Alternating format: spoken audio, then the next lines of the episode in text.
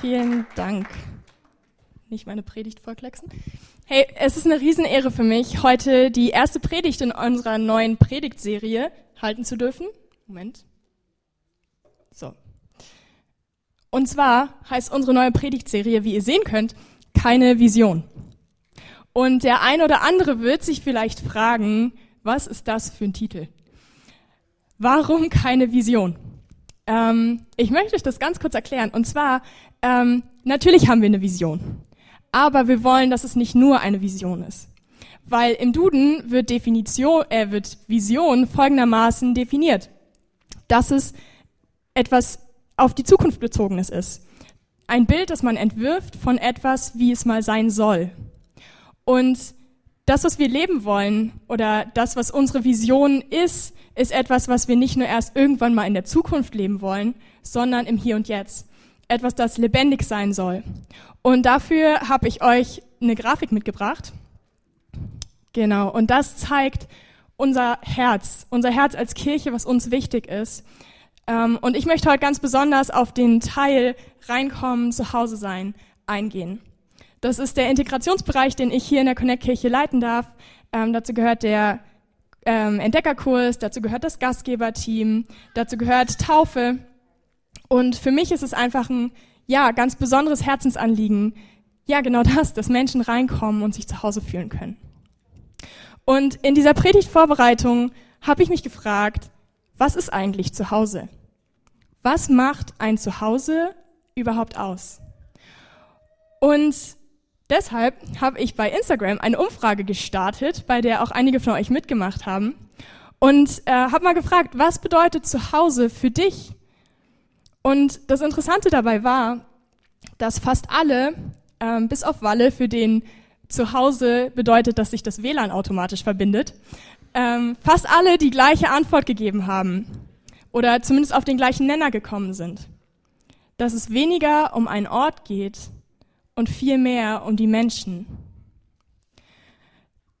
Dass wir uns geliebt fühlen, dass wir uns angenommen fühlen, dass wir uns nicht verstellen müssen, dass wir einfach wir sein dürfen, dass wir uns wohlfühlen und willkommen sind, trotz unserer Fehler und unserer Macken. Und ich habe dann noch so ein bisschen weiter recherchiert ähm, und bin auf eine Heimatforscherin Forscherin gestoßen, die heißt Beate Mitzerlich, wie ihr auf den Folien sehen könnt.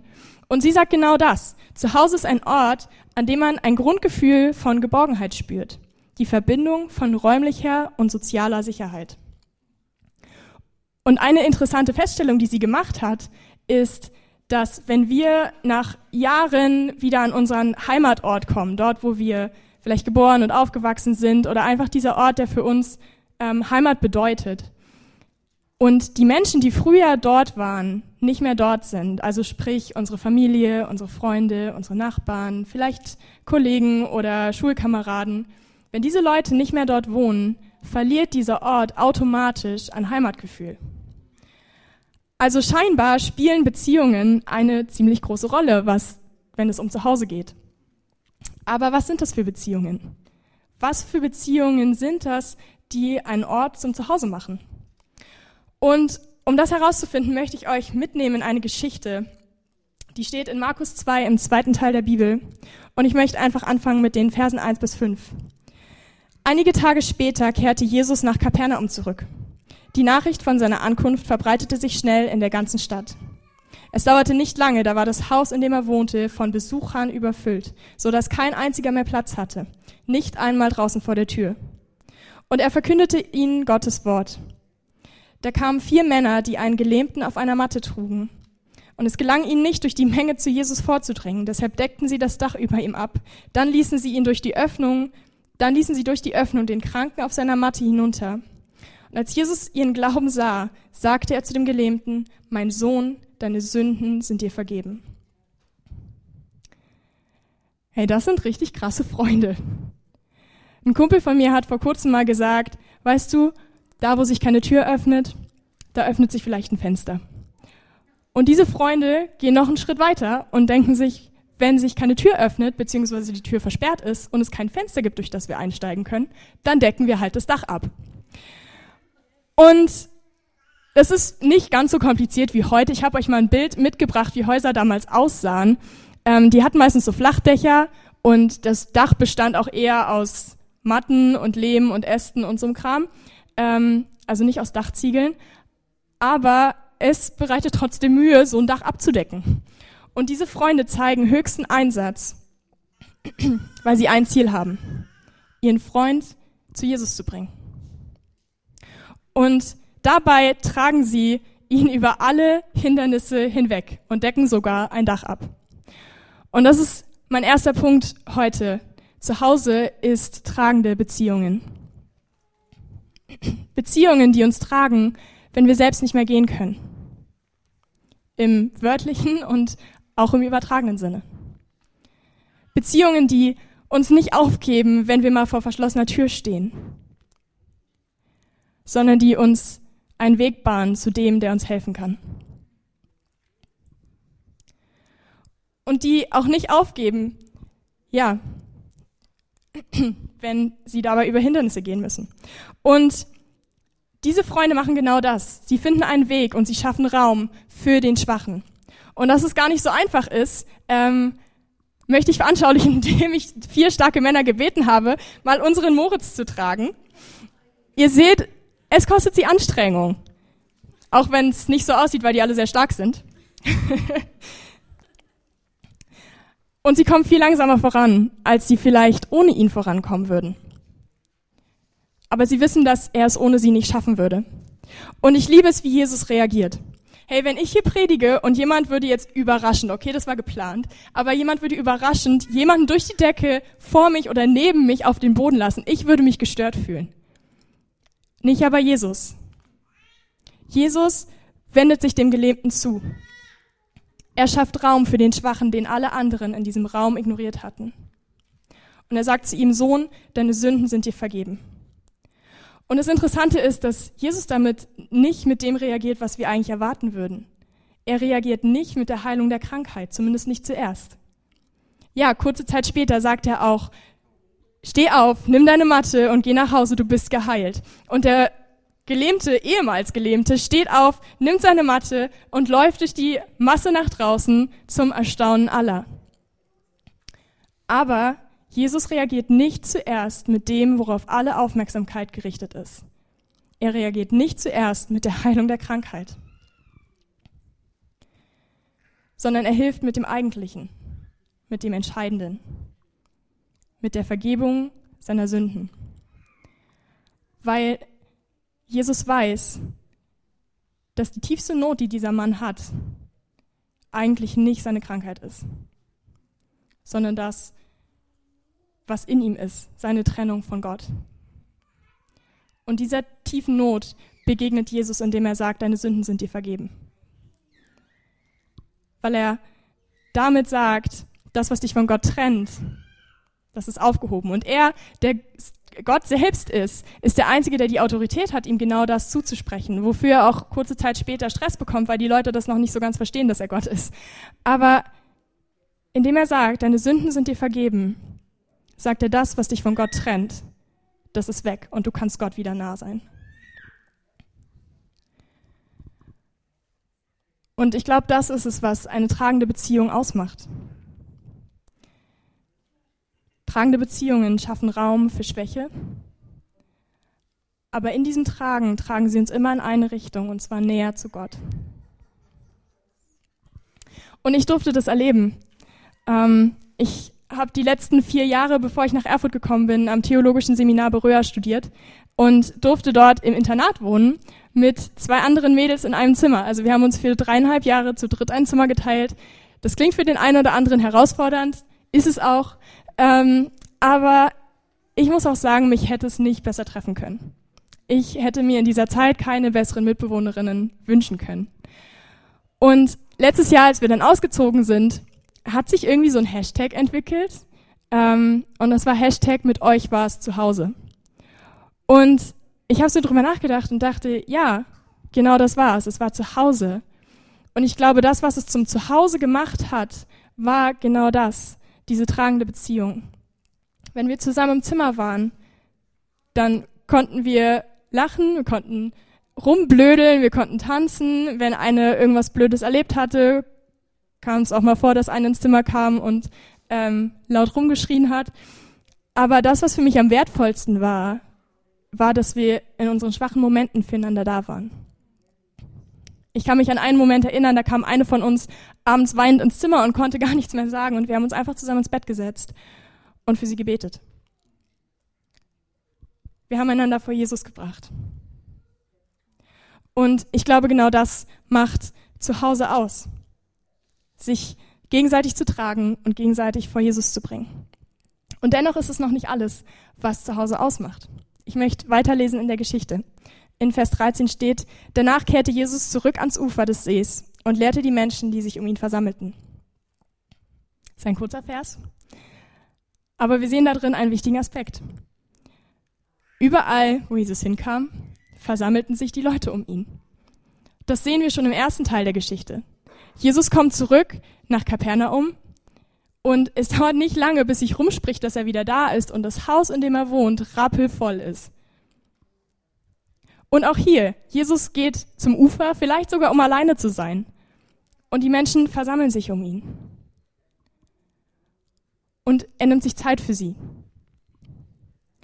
Und das Wort, was hier steht, ähm, dieses Versammeln, ist im Griechischen in einer Zeitform, die bedeutet, dass etwas immer zu, immer wieder und ständig passiert. Also die Menschen versammelten sich immer wieder, immer zu, ständig um Jesus. Und das ist ein weiterer Aspekt, was zu Hause, was zu Hause ist. Zu Hause ist anziehend. Zu Hause ist ein Ort, an dem wir immer wieder, immer zukommen, an dem wir am liebsten ständig sind. Zu Hause ist unser Lieblingsort. Und Genau das war Jesus für die Menschen. Er war anziehend. Aber was machte ihn so anziehend? Lasst uns weiterlesen. Als er weiterging, sah er Levi, den Sohn des Alpäus, am Zollhaus sitzen. Komm, folge mir nach, sagte Jesus zu ihm. Da stand Levi auf und folgte ihm nach. Danach lud Levi Jesus und seine Jünger zum Essen ein.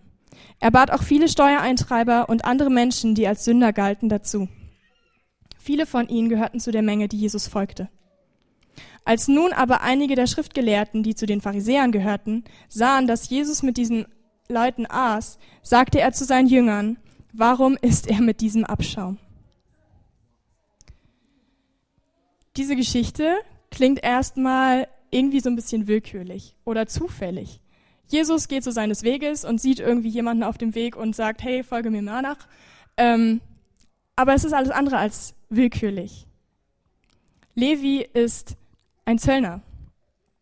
Und Zöllner und Steuereintreiber waren zu dieser Zeit von der Gesellschaft verachtet, weil sie bekanntlich ungerecht und korrupt waren. Später wurden sie sogar als Zeugen vom Gericht ausgeschlossen und später auch vom Tempel. Und genau so einen ruft Jesus dazu, sein Nachfolger zu sein, einer der zwölf Jünger zu werden. Und das ist gegen alle Normen. Das ist ein Skandal. Und als Levi sie dann einlädt, sehen wir, dass nicht nur einer, sondern viele von diesen Zöllnern, Steuereintreibern und Sündern dazu kamen. Jesus saß mit diesen Menschen, die von der Gesellschaft verachtet waren, an einem Tisch. Und es ist nicht so wie heute, wo man sagt, hey, komm, wir gehen mal zu McDonald's zusammen und essen Burger. Das ist nicht so locker, sondern Tischgemeinschaft war zu dieser Zeit eine der intensivsten Formen des Ausdrucks von Beziehung. Jesus setzt sich mit diesen Menschen, die von der, von der Gesellschaft verachtet wurden, in Beziehung. Und ich glaube, dass Jesus mit Levi ein Zeichen setzt. Dass er aus dieser Schar von Gefallenen und Ausgestoßenen einen hinausruft, in seinen Jüngerkreis. In dieser Übersetzung hier steht, dass Levi die anderen dazu bat. Im griechischen Text stand einfach nur, steht einfach nur, sie kommen, sie kamen hinzu. Und viele folgten ihm nach. Und ich glaube, dass durch dieses Zeichen, das Jesus setzt mit Levi, dass sie das ins Herz trifft. Und dass genau das sie zu ihm zieht. Weil sie sehen, dass sie bei ihm bedingungslose Annahme finden können. Dass da, wo sie sonst ausgestoßen und gemieden werden, auf einmal jemand ist, der sie nicht nur duldet, sondern der sie annimmt. Und ich glaube, dass zu Hause genau das ist. Zu Hause ist bedingungslose Annahme. Und was für ein Skandal das ist, das sehen wir an der Reaktion der Pharisäer. Die Pharisäer waren die Schriftgelehrten damals, die bekannt dafür waren, dass sie alle religiösen Regeln ganz besonders gut einhielten und darauf auch ziemlich stolz waren und leider auch oft sehr selbstgerecht wurden und unfair oder ja ähm, richtend gegenüber anderen wurden. Und aus ihrer Sicht müsste Jesus diese Menschen vermeiden, weil aus ihrer Sicht bejaht er damit diese Ungerechtigkeit und diese Korruptheit dieser Menschen. Aber ich glaube, dass das, was sie erwarten, ungefähr so dem entspricht, was wir oft erwarten.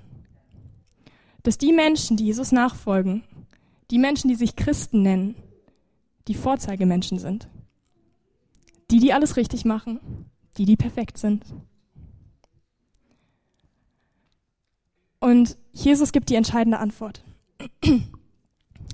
Er sagt, die Gesunden brauchen keinen Arzt, wohl aber die Kranken. Ich bin gekommen, um Sünder zu rufen, nicht Menschen, die sich schon für gut genug halten.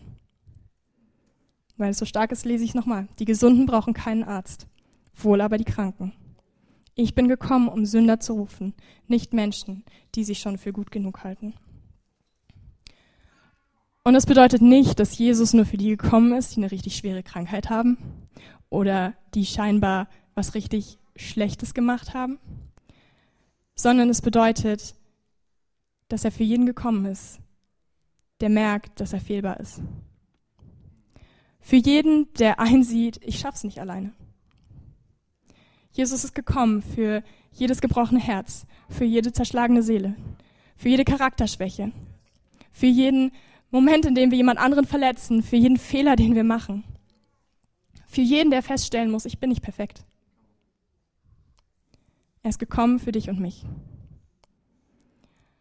Und wie tröstend ist es, dass Jesus genau diese Menschen, dich und mich, ruft, seine Nachfolger zu sein. Menschen, die nicht perfekt sind, aber denen er zuspricht, da ist Vergebung für dich. Und ich glaube, dass zu Hause genau das ist. Zu Hause ist anziehend. Zu Hause ist anziehend, weil es ein Ort ist, an dem ich sein darf. An dem ich ähm, sein darf mit allen meinen Macken und Fehlern, an dem ich Fehler machen darf, an dem ich Beziehungen habe, die mich tragen, in denen Schwäche zugelassen wird und an dem ich angenommen bin. Zumindest ist es zu Hause für mich. Und ein Ort, der für mich die meiste Zeit meines Lebens zu Hause bedeutet hat und immer noch bedeutet, ähm, ist meine Familie. Und ich liebe meine Familie, meine Mama ist heute sogar da, aber mit Sicherheit war bei uns auch nicht immer alles perfekt. Und wir haben sicher nicht immer alles richtig gemacht. Ich kann mich sehr gut an eine Situation zwischen meinem Bruder und mir erinnern, ähm, als wir noch jünger waren. Ihr müsst wissen, mein Bruder ist sieben Jahre jünger als ich. Und am Anfang war das richtig cool, weil der hat ja immer gemacht, was ich wollte. Wenn ich ihm gesagt habe, mach das, dann hat er das gemacht. Aber irgendwann kam eine Zeit, wo er auf einmal seinen eigenen Kopf entwickelt hat und wo er auf einmal nicht mehr das machen wollte, was ich ihm gesagt habe. Und in dieser Zeit haben wir uns dann auch öfter mal gestritten. Ähm, manchmal haben wir uns sogar geprügelt oder angeschrien oder sonst was. Ähm, und es gab so einen Moment, da haben wir uns wieder gestritten und er saß auf meinem Hochbett. Und an meinem Hochbett hing mein geliebtes Pferdemobile aus Porzellan. Ich war dort, ich war damals so zehn oder elf Jahre alt, ich war so ein richtiges Pferdemädchen. Ich habe dieses Mobile geliebt. Und mein Bruder saß da oben auf dem Hochbett, ich war unten ähm, wir haben so hin und her und uns gestritten. Und auf einmal nimmt er dieses Mobile und hält es in die Luft. So nach dem Motto, ich könnte das jetzt jeden Moment fallen lassen. Und ich habe ihn nur angeschrien. Ich so, mach das nicht, hör auf, häng das wieder hin. Und mit einem genügsamen Gesichtsausdruck ließ mein Bruder dieses Mobile auf den Boden fallen, wo es in tausend kleine Scherben zerschellte. Und in dem Moment ist mehr kaputt gegangen als nur dieses Mobile. Okay, in mir ist da was kaputt gegangen. Es hat mich, es hat mich echt verletzt. Es hat mich echt getroffen. Mit zehn oder elf Jahren. Ähm, und am liebsten hätte ich ihn als nichts von diesem Hochbett geworfen. Aber im gleichen Moment wusste ich, egal wie sehr mich das verletzt hat und egal wie sehr ich ihn von diesem Hochbett schubsen wollte, er war trotzdem mein Bruder.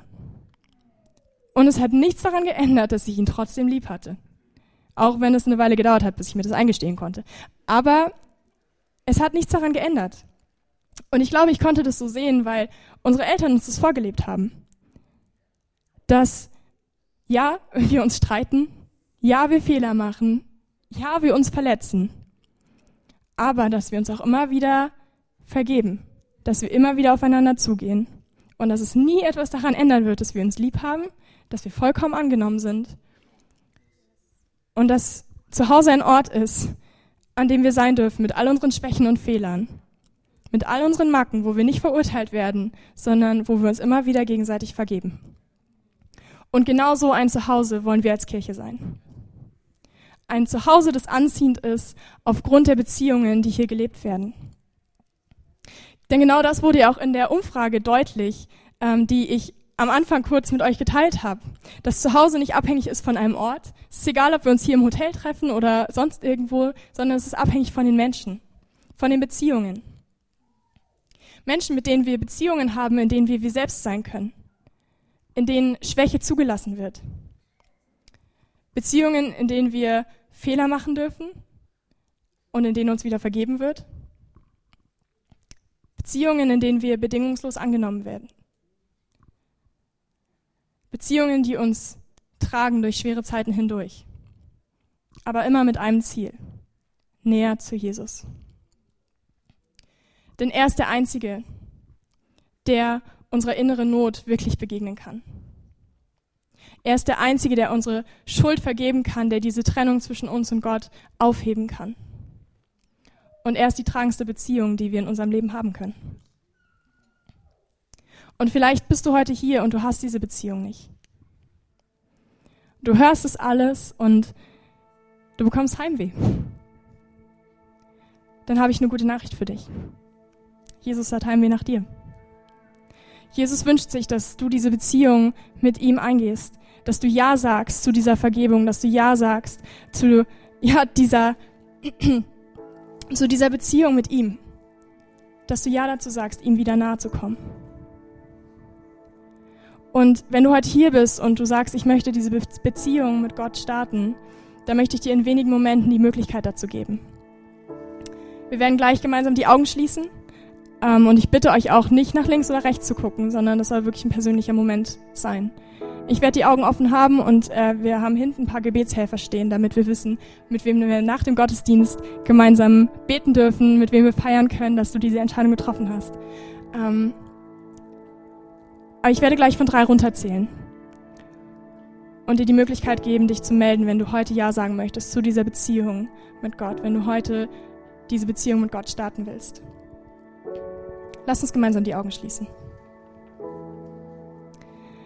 Drei, Gott liebt dich. Zwei, Jesus ist dir näher, als du denkst. Eins, hebe jetzt deine Hand, wenn du eine Beziehung mit Gott starten willst.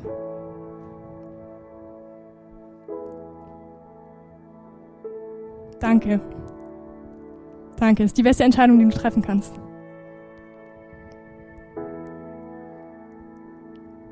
Hammer. Hey, lasst uns der Person einen Applaus geben.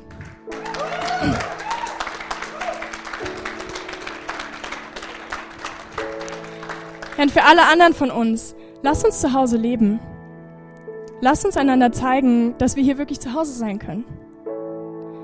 Geh doch mal nach dem Gottesdienst auf eine Person zu und frag, hey, wie geht's dir wirklich?